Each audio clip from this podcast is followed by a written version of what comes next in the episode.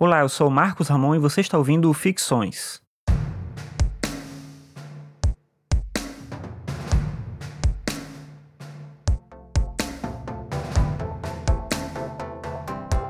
Ficções é um podcast sobre filosofia e cotidiano.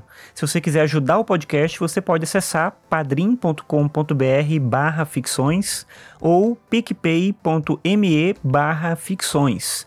Você pode também acessar marcosramon.net barra apoie para ver outras formas de me ajudar a continuar produzindo. Dito isso, eu vou agora para o tema do episódio de hoje.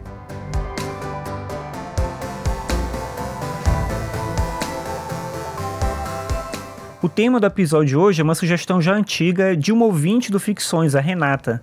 Ela me mandou um e-mail depois que ela ouviu um episódio chamado Schopenhauer e a Primazia do Desejo. E nesse e-mail ela dizia o seguinte: Olá Marcos, tudo bom? Escutei hoje esse episódio e fiquei contente que você abordou essa questão.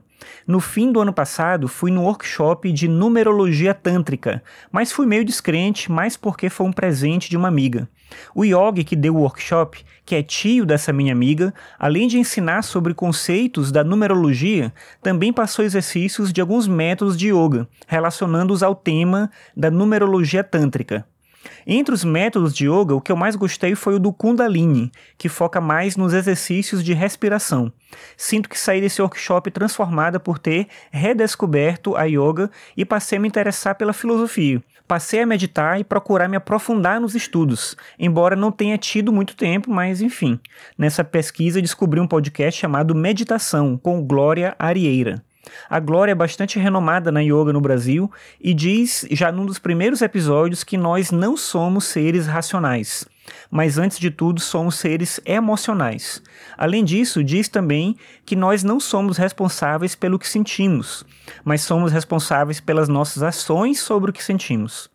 Tenho notado, pelo conhecimento que tenho de filosofia, que não há tal pensamento na filosofia ocidental, que o tema das emoções é pouco trabalhado. Estou enganada? Existe na filosofia ocidental um diálogo com a filosofia indiana e ou alguma outra filosofia oriental? Seria legal se você conseguisse dizer algo sobre isso em algum episódio do Ficções ou do 3 Minutos. Um abraço. Bem, primeiro eu tenho que pedir desculpas para Renata por ter demorado tanto para tratar do tema aqui no podcast. Na época em que ela me enviou esse e-mail, eu respondi, mas o episódio mesmo eu não tinha feito. E procurando temas para essa semana, eu lembrei desse e-mail e, sei lá, vai entender a memória da gente. Eu trouxe esse episódio a partir desse e-mail da Renata, que, como eu falei, já faz bastante tempo que ela me mandou. Eu vou abordar aqui menos a questão das emoções, talvez isso fique por um outro episódio, e mais essa ideia da relação entre a filosofia oriental e a filosofia ocidental. Pesquisando sobre esse assunto, eu encontrei um texto do professor Andrew Nicholson. Ele é da Universidade de Stony Brook, nos Estados Unidos. Nesse texto, ele trata justamente da recepção e interpretação dos estudos sobre a filosofia indiana no Ocidente. O argumento dele, eu concordo com esse argumento, é de que a gente tende a apontar a filosofia oriental com um estereótipo muito marcado, inclusive caracterizando vantagens e desvantagens no jeito de ser e de pensar a filosofia no Ocidente e no Oriente meio que como a Renata já tinha colocado lá no e-mail, a gente tende a ver a filosofia ocidental como prática, lógica, racional e a filosofia oriental como o oposto disso. Claro que, olhando do nosso ponto de vista, a gente tende a achar que isso é melhor. Mas isso é um erro por dois motivos. Primeiro, porque a gente está tentando entender a estrutura do pensamento de outra cultura a partir da nossa cultura.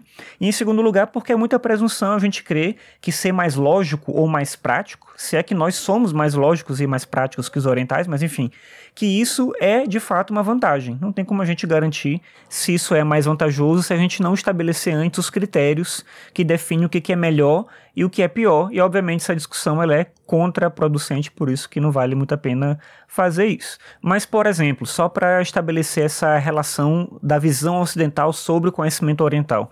Diante do raciocínio, que lá no budismo propõe o que eles chamam de caminho óctuplo, que é a consciência correta, ação correta, intenção correta, modo de vida correto, esforço correto, concentração correta, fala correta e compreensão correta, diante dessa ideia, nós ocidentais tentamos ver uma receita prática, uma coisa que todo mundo deveria seguir e que vai te permitir conseguir êxito em determinada circunstância da vida. Mas a gente não consegue ver isso como uma perspectiva para a própria vida. Eu não tenho certeza se é assim que os indianos entendem esse tema, mas provavelmente não é nesse modelo de uma receita, de uma coisa prática que você vai lá e faz e chega um resultado imediato. Esse é um jeito muito ocidental de pensar.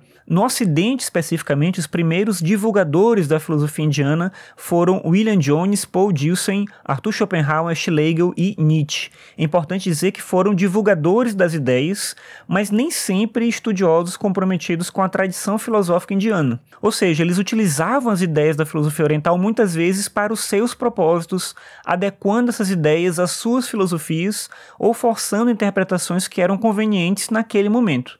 Também por isso, ainda hoje, talvez o estudo da filosofia indiana seja tão precário no Ocidente. Nos cursos de filosofia pouco se fala sobre o tema e os manuais de filosofia ignoram quase completamente a sua existência.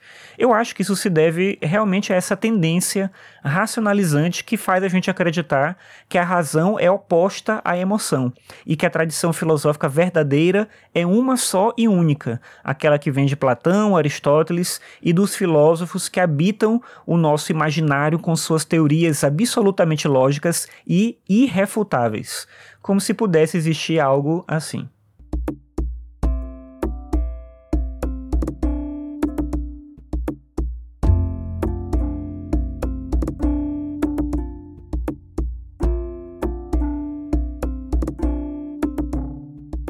Obrigado por ouvir mais esse episódio. Lembrando que você pode acessar o Ficções no meu site, marcosramon.net/ficções. Me ajuda muito se você compartilhar os episódios com outras pessoas, assim mais gente fica sabendo da existência do podcast. Bem, então é isso. Obrigado pela sua audiência e até a próxima.